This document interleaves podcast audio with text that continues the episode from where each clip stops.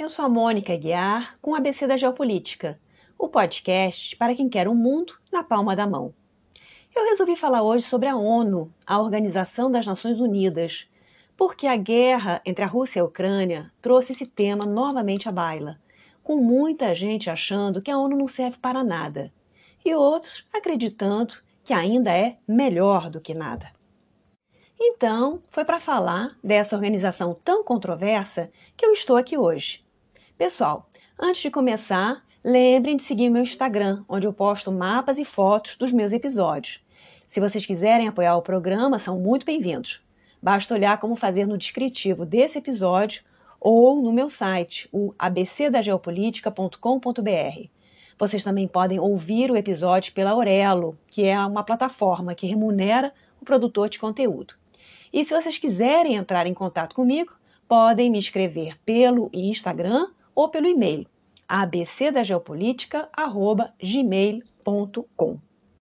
Como sempre, eu vou começar falando de história, ou seja, do contexto em torno da criação da Liga das Nações, que foi a antecessora da ONU, para depois falar desta. Assim a gente entende melhor o propósito dessas duas organizações.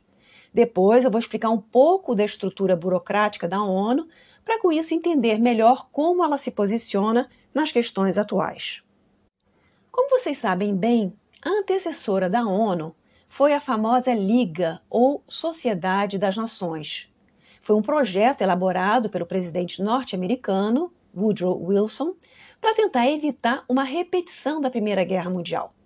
E aí entra uma informação técnica importante. A Liga era, assim como a ONU também é, o que a gente chama em relações internacionais de uma organização de segurança coletiva. Ou seja, em tese, todos os membros estão protegidos né, de todos os membros, porque combinaram de buscar uma solução pacífica para os seus conflitos, recorrendo à lei internacional e não à guerra. A OTAN ela é diferente porque ela é uma aliança defensiva, então o elemento militar é preponderante.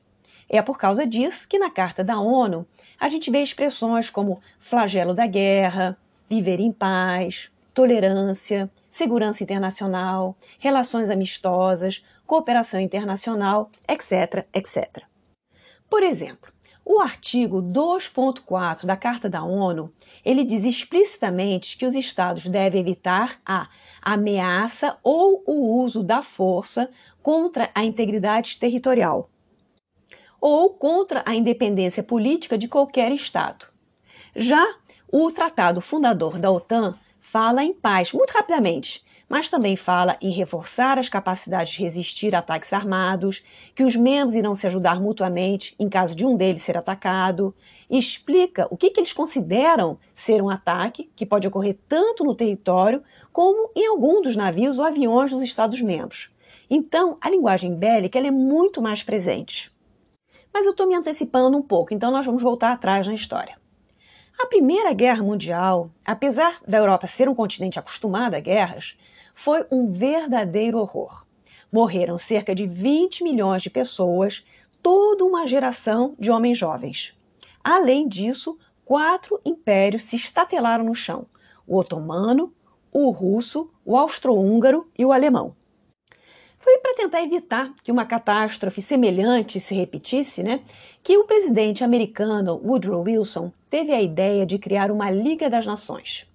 A ideia dele era resolver as disputas internacionais antes que elas escalassem em algo maior e mais fratricida.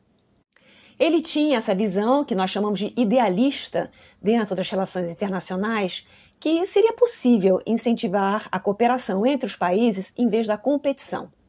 Isso tem muito a ver também com a própria história dos Estados Unidos, que naquela época ainda era um país relativamente jovem e com pouca experiência das relações internacionais. E justamente o grande desafio que a Liga experimentou desde o seu nascimento foi a ausência dos Estados Unidos na implementação desse projeto. Isso porque, apesar da ideia ter partido de um presidente americano, o Senado norte-americano se recusou a ratificar o Tratado de Paz de Versalhes, que incluía também a criação da Liga. E isso aconteceu, em parte, por questões domésticas, ou seja, picuinha entre democratas e republicanos, porque o presidente Wilson era democrata, mas o Senado era majoritariamente republicano. Também aconteceu porque a visão política que predominava naquela época era uma política de isolamento, de não se envolver em problemas do resto do mundo.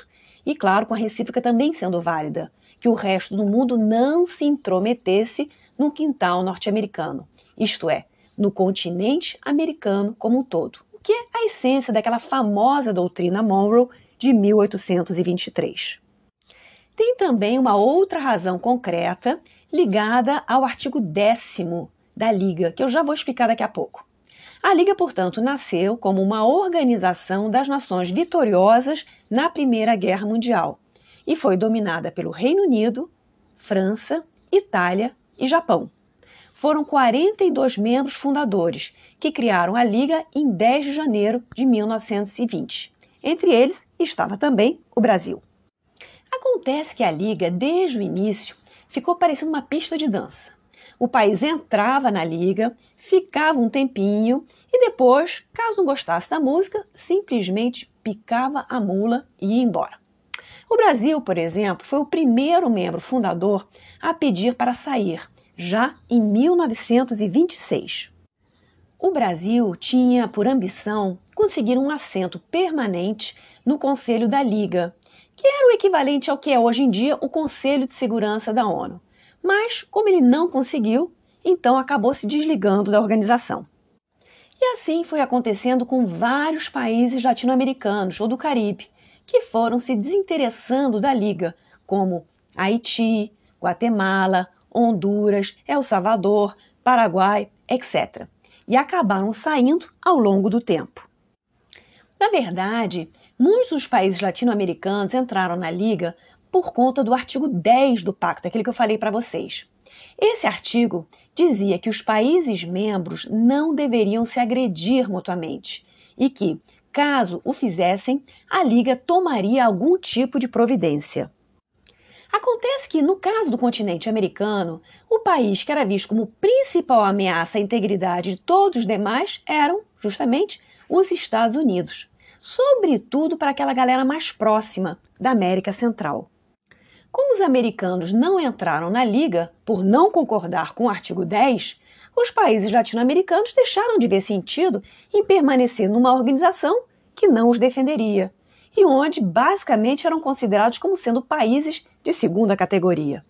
Mas a verdadeira pá de cal na liga e que de certa forma desmoralizou foi a saída de outros dois grandes players, Japão e Itália.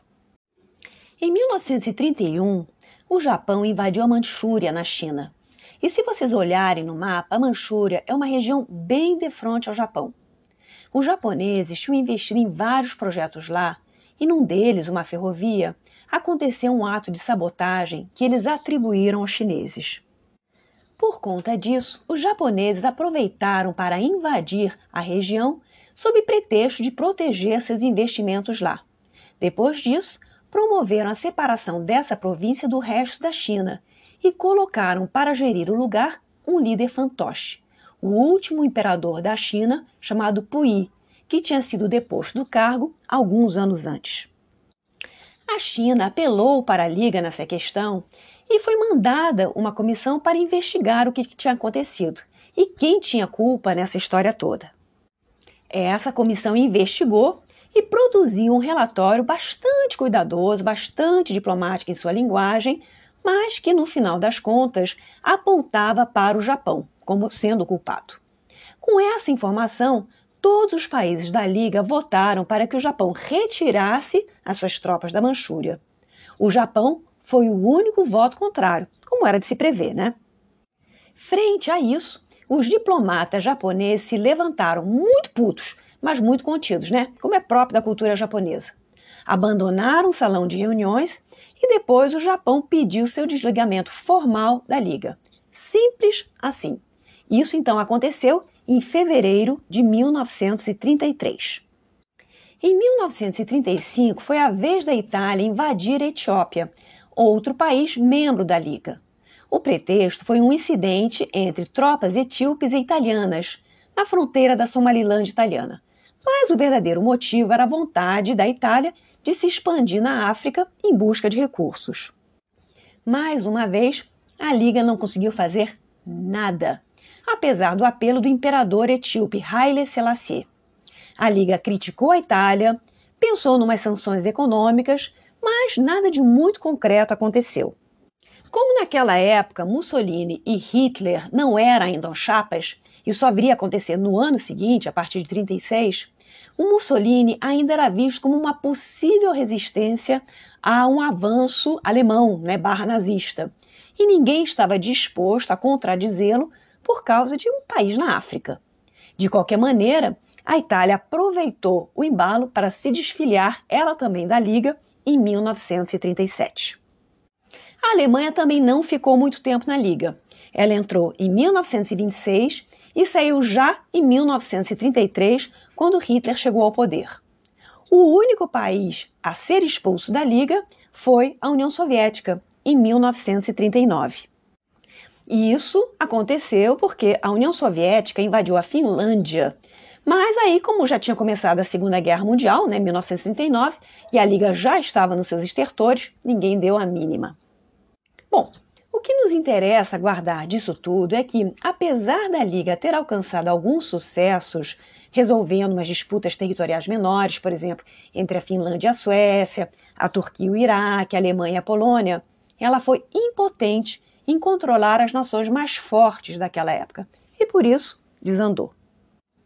O que a gente precisa entender também é que a década de 1930 foi muito complicada o mundo tinha entrado numa baita crise econômica a partir de 1929 e nenhuma nação estava disposta a rasgar dinheiro, embarcando numa aventura militar em algum lugar distante do mundo para resolver um problema que não era o seu. Já bastava a experiência, né, recente ainda e penosa da Primeira Guerra Mundial.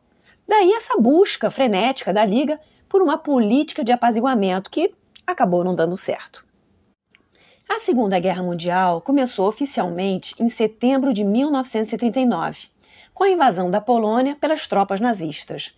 Mas os Estados Unidos só entraram na guerra dois anos depois, em dezembro de 1941, depois que o Japão atacou a base militar de Pearl Harbor no Pacífico, perto do Havaí. E foi novamente por conta de um presidente norte-americano que se passou a planejar uma nova organização de segurança coletiva, ainda mais ambiciosa do que a fracassada Liga das Nações. As primeiras conversas começaram em 1942 e já em agosto de 1944, delegados das quatro grandes potências se reuniram para as conversas preliminares. Esses países eram os Estados Unidos, a União Soviética, o Reino Unido e a China. Estados que, àquela altura do campeonato, estavam começando a ganhar a Segunda Guerra Mundial, porque já tinha acontecido o dia D, o desembarque na Normandia e a maré estava favorável a eles. Pessoal, sempre lembrando que naquela época a China ainda não era comunista e estava sob a liderança de Chiang Kai-shek. Podemos dizer que a ONU nasceu oficialmente com o fim da Liga das Nações em 18 de abril de 1946, embora ela já tivesse começado a funcionar em sistema assim, de soft opening desde o final da Segunda Guerra Mundial, desde outubro de 1945. No 18 de abril de 1946, um dos idealizadores da Liga, o diplomata britânico Lord Robert Cecil, encerrou formalmente as atividades desta com o discurso que terminou com as seguintes palavras: A Liga morreu. Vida longa às Nações Unidas. E de fato, mais de 70 anos depois, aqui temos a ONU um pouco combalida, certo? Mas ainda assim de pé e resistindo. A ONU, na época da sua criação, tinha 51 membros e atualmente tem 193, ou seja, praticamente quadruplicou de tamanho nesse período. A ONU começou em 1946 como uma organização de países vitoriosos, tanto que os derrotados da Segunda Guerra, Itália, Japão e Alemanha, só foram admitidos bastante mais tarde. A Itália em 1955, o Japão em 1956 e as duas Alemanhas em 1973. Mas o clima entre os grandes logo começou a azedar e virou Guerra Fria. Antes de entrar em mais alguns detalhes históricos, eu quero explicar a estrutura da ONU e seu funcionamento. A ONU ela nasceu com o desafio de encontrar uma solução para os problemas que vitimaram a extinta Liga, isto é, encontrar um equilíbrio entre criar uma organização internacional, respeitar a soberania nacional e ainda por cima encontrar um jeito de fazer com que os países mais fortes não desistissem de ficar na organização. A solução, sobre a qual eu irei falar bastante, foi tornar algumas nações mais importantes do que outras, dando a elas o famoso poder de veto no Conselho de Segurança. Outra questão que a ONU visou resolver e que não havia sido abordada pela Liga foi a questão do desenvolvimento econômico, já que, no fundo, a Segunda Guerra Mundial decorreu de tensões econômicas devido à crise de 1929 e que haviam levado os países a um nacionalismo exacerbado. Mas vamos lá. A ONU é uma organização absolutamente gigantesca, com uma porção de corpos e subdivisões que usam acrônimos que ninguém conhece. A superestrutura básica da ONU tem cinco grandes órgãos: a Assembleia Geral, o Conselho de Segurança, o Conselho Econômico e Social, a Corte Internacional de Justiça e o Secretariado da ONU.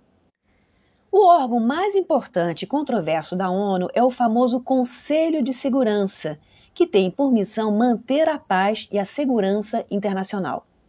Esse conselho tem muitos poderes, inclusive o de autorizar sanções econômicas ou até ação militar, como uma forma de evitar o fiasco que foi a Liga das Nações.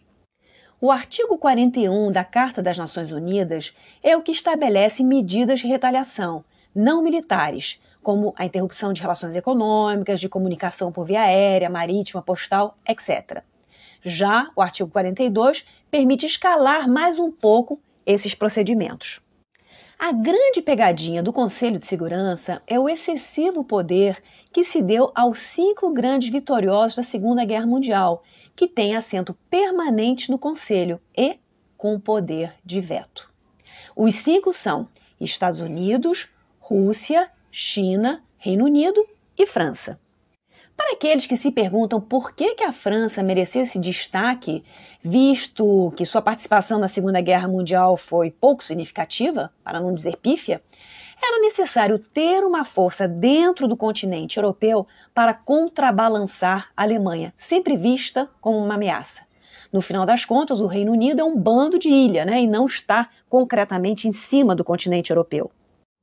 Em suma, esse poder de veto, no fundo, neutralizou a efetividade da ONU, porque cada país usa para defender os seus interesses ou o de seus protegidos. Mas sem ele, talvez a ONU tivesse tido o mesmo destino da Liga. Os grandes players não iam querer permanecer no playground brincando com os outros países se não fosse pelo poder de veto. O Conselho de Segurança tinha inicialmente 11 membros, os cinco permanentes e outros seis, que iam se revezando. Na época, lembremos, a ONU tinha pouco mais de 50 membros, então 20% deles estavam presentes no Conselho de Segurança. Em 1965, devido ao grande afluxo de novos países independentes em função da descolonização da África, esse número mudou e passou para 15 países. Atualmente, temos 193 países membros da ONU, portanto, o Conselho de Segurança, com seus 15 países, não chega a representar nem 10% do número total. Os outros 10 membros do Conselho são eleitos pela Assembleia Geral para um mandato de dois anos e a distribuição é a seguinte: a África tem três assentos, a Europa Ocidental mais Oceania tem dois, a Ásia tem dois assentos e a América Latina mais Caribe dois, e a Europa do Leste tem um assento. Todo ano, cinco países saem e outros cinco entram, sempre respeitando um mandato de dois anos. As decisões no Conselho de Segurança requerem uma maioria de nove países, mas os cinco membros permanentes têm o poder de veto. Em teoria, se oito membros não permanentes se unirem, né, do total de dez, eles também podem vetar uma resolução aprovada pelos cinco grandes. Esse poder se chama o sexto veto, mas nunca chegou a ser usado. O Conselho de Segurança é tão controverso porque ele reflete uma realidade de poder que já não existe mais, que é do século XX. Não é a realidade política do século XXI. E isso incomoda muito, até porque os cinco grandes não se furtam em usar o seu poder de veto, usam com liberalidade. A União Soviética e depois a Rússia foi a que mais usou o poder de veto no Conselho de Segurança. Mas, verdade seja dita, ela estava politicamente isolada nos primeiros 25 anos de existência da ONU, porque os outros quatro países costumavam agir em uníssono, dando-se força mutuamente. Lembrem que até 1971, a China, que sentava no Conselho de Segurança, não era a China comunista de Mao Tse-tung, mas a República da China, que tinha ido se refugiar em Formosa, em Taiwan, e era aliada dos States. A França usou pela primeira vez o seu poder de veto em 1946 e o Reino Unido em 1956, junto com a França, por sinal, durante a crise do Canal de Suez, quando os dois, juntos com Israel, resolveram combater o Egito. Já contei essa história umas 500 vezes nos outros episódios e não vou repetir aqui. A China usou seu poder de veto por primeira vez em 1955, quando vetou a entrada da Mongólia na ONU. E depois que a China comunista substituiu a outra no Conselho de Segurança, também passou a usar seu poder de veto, ainda que de forma bastante comedida, dentro do quadro. Essa coisa de China e Rússia vetarem juntas é algo ainda relativamente novo. Começou em 2007 apenas. A relação entre russos e chineses sempre foi complicada. Deu uma melhorada logo depois que Mao Tse-tung assumiu o poder em 1949. Mas, a partir de 1958, as divergências entre os dois grandes regimes comunistas do mundo voltaram à tona e as relações entre eles desandaram de novo. A situação só voltou a melhorar depois da dissolução da União Soviética em 1991, e aí começou uma lenta reaproximação entre os dois países. Primeiro veto dos Estados Unidos aconteceu em 1970, junto com o Reino Unido, numa questão ligada à Rodésia, que é o atual Zimbábue. Tem bastante veto americano também relacionado com a proteção de Israel. O país que mais veta é a Rússia, seguido pelos Estados Unidos, depois Reino Unido. Em penúltimo e último lugar vem China ou França ou França e China. Não fica muito claro qual dos dois. Pessoal, uma observação que eu quero fazer antes de continuar. Eu não dei o um número total de vetos de cada país, primeiro, porque esse número muda a cada ano que passa.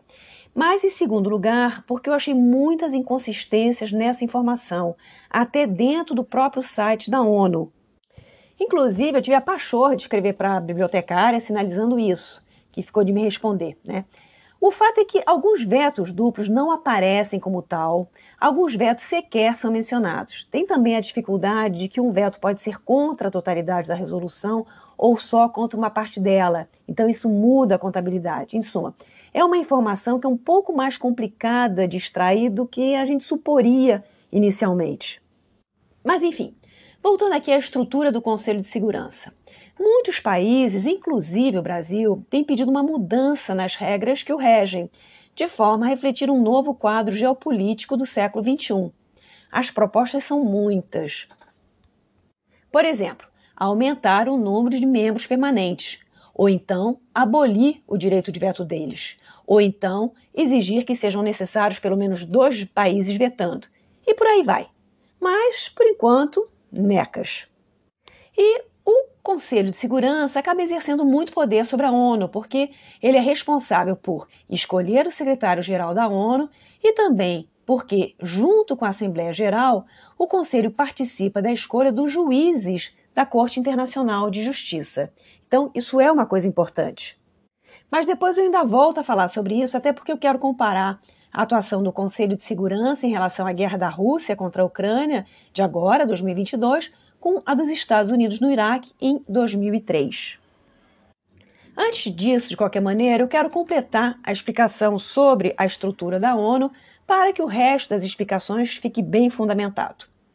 Outro órgão importante da ONU é a Assembleia Geral, onde sentam os países membros, e é um pouco como se fosse um parlamento internacional. Todos os países, independente de seu tamanho, têm direito a um voto. Então tem aquela situação meio estranha em que o voto de um país como a Índia, com 1 bilhão 400 milhões de habitantes, tem o mesmo peso do que o de uma ilhota no Pacífico, com um pouco mais de meia dúzia de habitantes, convenhamos. As decisões sobre paz, segurança, admissão de novos membros e questões orçamentárias requerem uma maioria de dois terços do total de votos. Já as demais decisões são por maioria simples. A Assembleia tem um presidente e 21 vice-presidentes. A presidência muda todo ano e contempla uma região de um total de cinco. São elas África, Ásia, América Latina mais Caribe, Europa do Leste, Europa Ocidental, mais outros. Os cinco membros permanentes, para variar, têm direito a uma vice-presidência também. O terceiro órgão é o Secretariado da ONU, que é exatamente isso: uma secretaria que ajuda os demais órgãos a desempenhar o seu trabalho.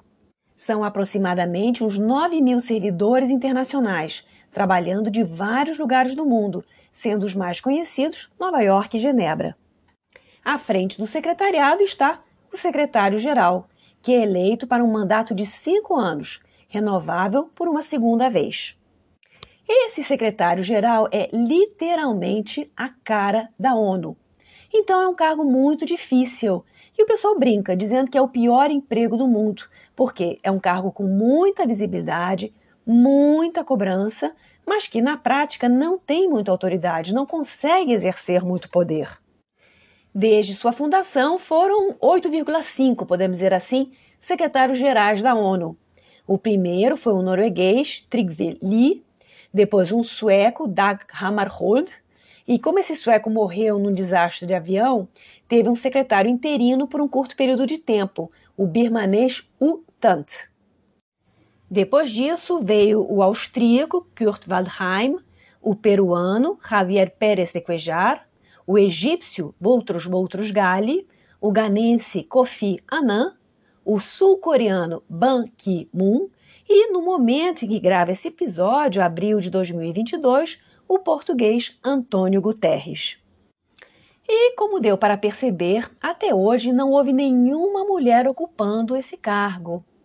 Olha, eu vou confessar para vocês, quando eu era garota, eu tinha esse modestíssimo sonho de ser a primeira mulher brasileira ainda por cima, a ocupar essa posição. Mas, enfim, vocês já viram, né? Não, não chegou a rolar, então, enfim, perda para a ONU.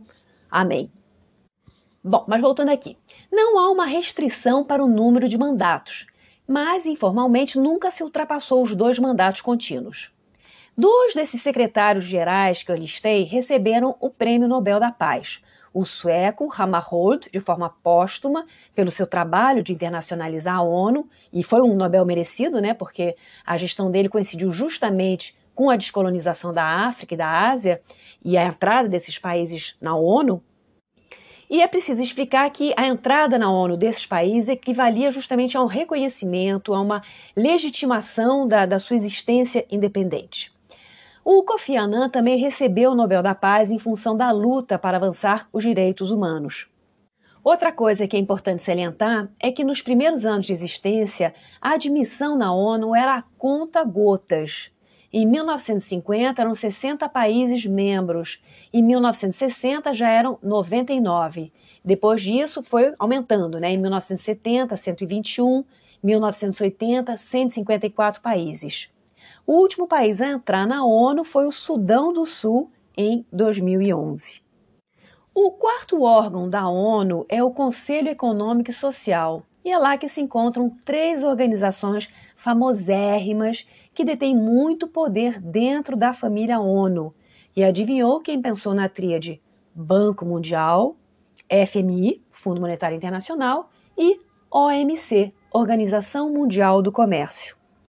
A sede do Banco Mundial e do FMI fica em Washington e a da OMC em Genebra. No caso do Banco Mundial e do FMI, o poder exercido é proporcional à grana que se contribui para a organização. Por conta disso, quem contribui mais tem mais poder, e as nações ricas têm um peso maior, sobretudo os Estados Unidos.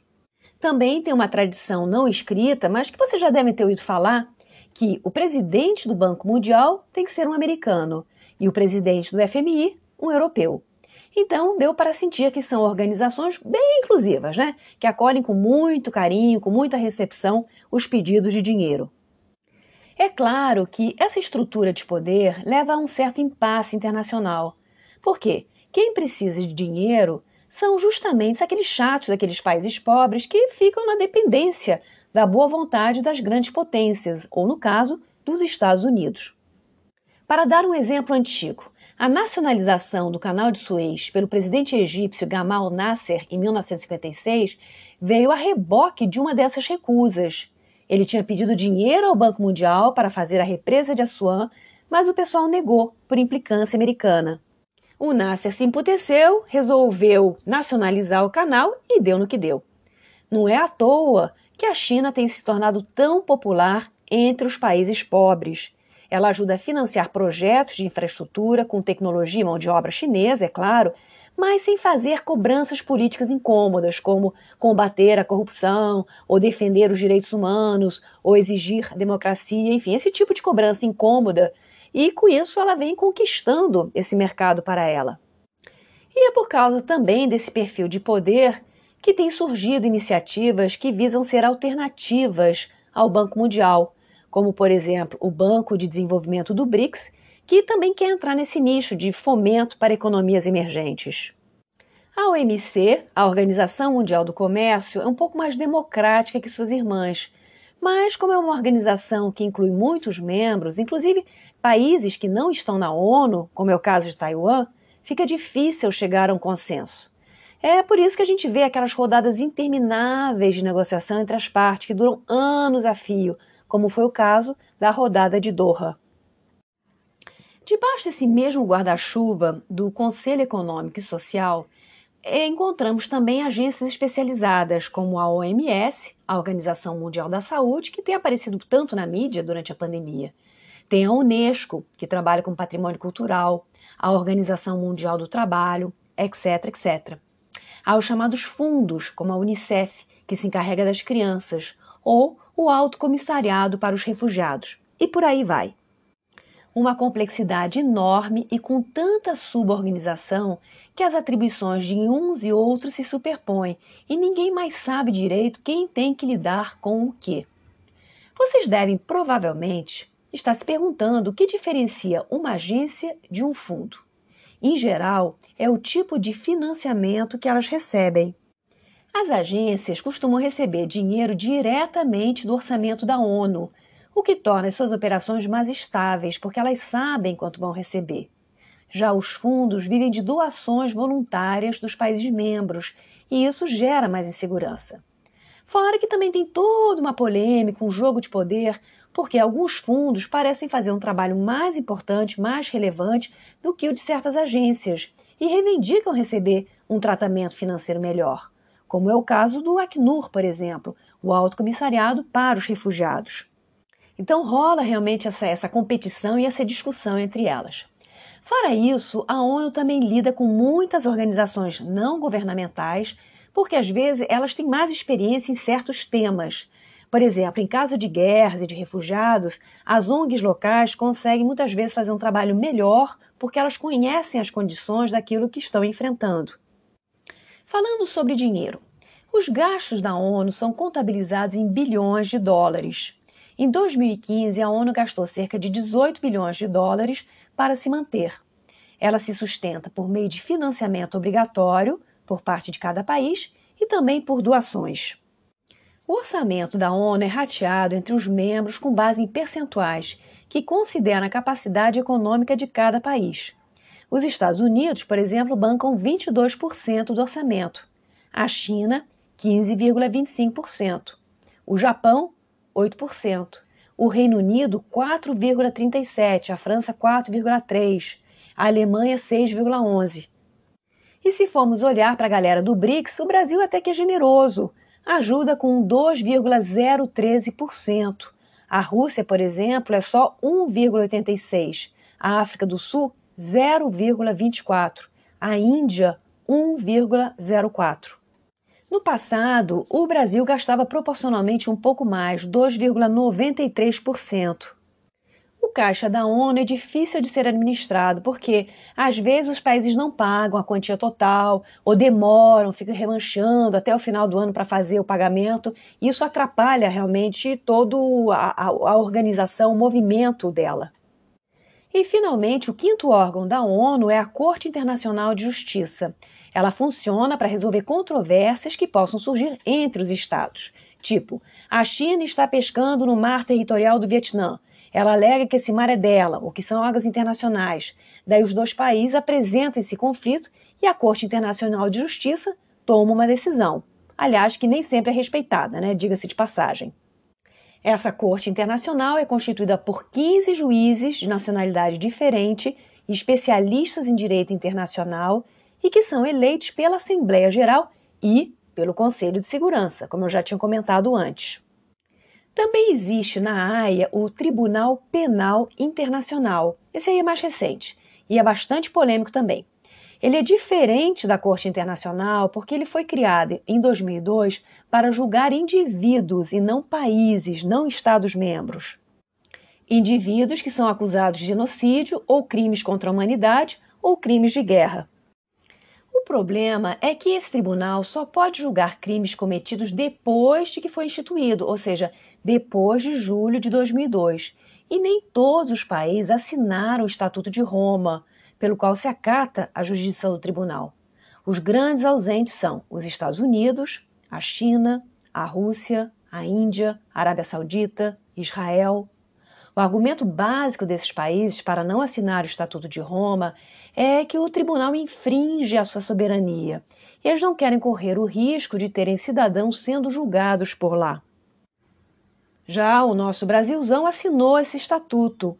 E é até por conta disso que, eu não sei se vocês se lembram, mas em 2021 e até nos anos anteriores, rolaram algumas denúncias contra o Bolsonaro por genocídio, crimes contra a humanidade, etc. Então, vamos ver no que, que isso vai dar.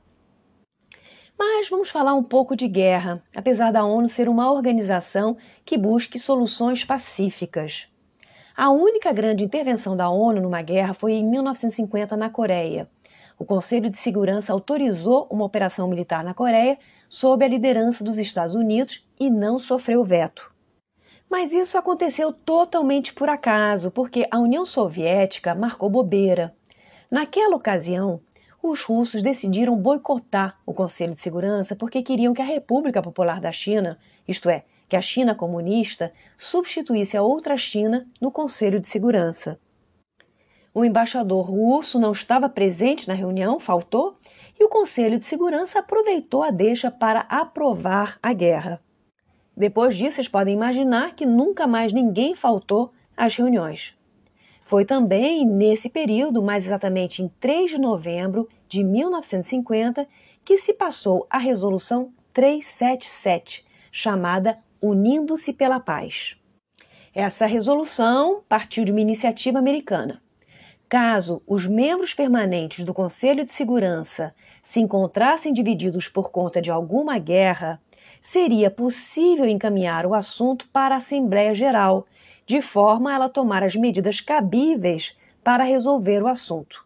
Para isso, bastava sete membros do Conselho de Segurança invocarem essa resolução, ou então dois terços da Assembleia Geral. Então, nessa guerra da Rússia contra a Ucrânia de 2022, o Conselho de Segurança quis sancionar a Rússia, mas esta vetou, é claro. Daí foi usado esse instrumento do Unindo-se pela Paz na Assembleia Geral para sancionar a Rússia. Mas o que aconteceu em 2003? Lembremos que foi quando os Estados Unidos invadiram o Iraque sob pretexto de que havia armas de destruição em massa. Quando o Iraque invadiu o Kuwait em 1990, né, antes disso, foi fácil convencer o Conselho de Segurança que o país era agressor e que deveria ser autorizada uma ação militar. Mas nos anos seguintes, os cinco membros permanentes começaram a se desentender sobre as sanções que deveriam ser impostas ao Iraque. Estados Unidos e Reino Unido estavam unidos na sua posição mais feroz contra o Iraque e se opunham à Rússia e à França, que tinham uma postura mais light. Já a China não se meteu, ficou low profile. Em essência, nessa história havia dois grupos com interesses econômicos e políticos divergentes quanto ao Iraque. Daí aconteceu o 11 de setembro de 2001. E depois disso a situação ficou ainda mais complicada, porque toda aquela galera americana, republicana, que se opunha ao multilateralismo, que favorecia a ação militar, passou a ter como argumento que o ataque é a melhor defesa. E eles ganharam então esse novo fôlego com os atentados terroristas. Isso levou a que em 2002 o Iraque fosse acusado de ter armas de destruição em massa e os Estados Unidos ficaram loucos para atacá-lo, mas queriam antes a aprovação do Conselho de Segurança para legitimar a sua ação. Os outros membros permanentes do Conselho, sobretudo a França, discordavam de um ataque. Achavam que os Estados Unidos estavam se precipitando e deveria dar tempo ao Iraque para mostrar aos inspetores das agências especializadas que estava tudo conforme. Daí, para evitar um possível veto francês, os americanos foram em frente sem pedir licença, ou seja, sem aprovação do Conselho de Segurança, e invadiram o Iraque junto com os britânicos, quando os iraquianos deixaram de cumprir o prazo estimulado para mostrar que não tinham esse tipo de arma. E daí a ONU ficou sem ação. Não era possível denunciar os Estados Unidos no Conselho de Segurança, porque ele tem o poder de veto, e a alternativa de denunciar a invasão americana na Assembleia Geral por meio da resolução 377 do Unindo-se pela Paz, também não deu certo, né? Quem iria querer fazer isso, né? Quem iria querer comprar a briga com os Estados Unidos? Para quê? Pelo Iraque? Então, os Estados Unidos jogaram todo o peso da sua influência para que a resolução 377 não fosse usada e ninguém ousou contradizê-lo. Em suma, chegamos agora ao final do episódio e vocês devem estar se perguntando: mas afinal de contas, a ONU funciona? ou só está aí para fazer figuração? Possivelmente a resposta é ruim com ela, pior ainda sem ela. Bem ou mal, apesar de suas falhas, que são em grande parte motivadas pelos interesses, pela ambição, pela pressão de Estados Unidos, China e Rússia, a organização é o mais próximo que nós temos de um sistema de governança global. A verdade é que é difícil ter uma organização que seja melhor do que a soma de suas partes, embora isso muito de vez em quando aconteça. De qualquer maneira, outra coisa que é importante também frisar é que, ao fazer a crítica da ONU, devemos distinguir alguns órgãos de outros, para não jogar o bebê fora junto com a água do banho. Uma coisa é o Conselho de Segurança ou a Assembleia Geral, outra, completamente diferente, as várias agências e fundações que, bem ou mal, conseguem realizar um trabalho bastante razoável ao redor do mundo, seja cuidando de crianças, de refugiados, é, monitorando o clima, montando missões de paz, etc. Possivelmente, se não fosse a ação medianamente coordenada da ONU, nosso mundo seria ainda mais inseguro, ainda mais insustentável do que ele já é. É isso aí, pessoal. Espero que tenham gostado do episódio. Ajudem a divulgar em suas redes sociais, isso é muito importante. E agradeço essa ajuda. E até a próxima!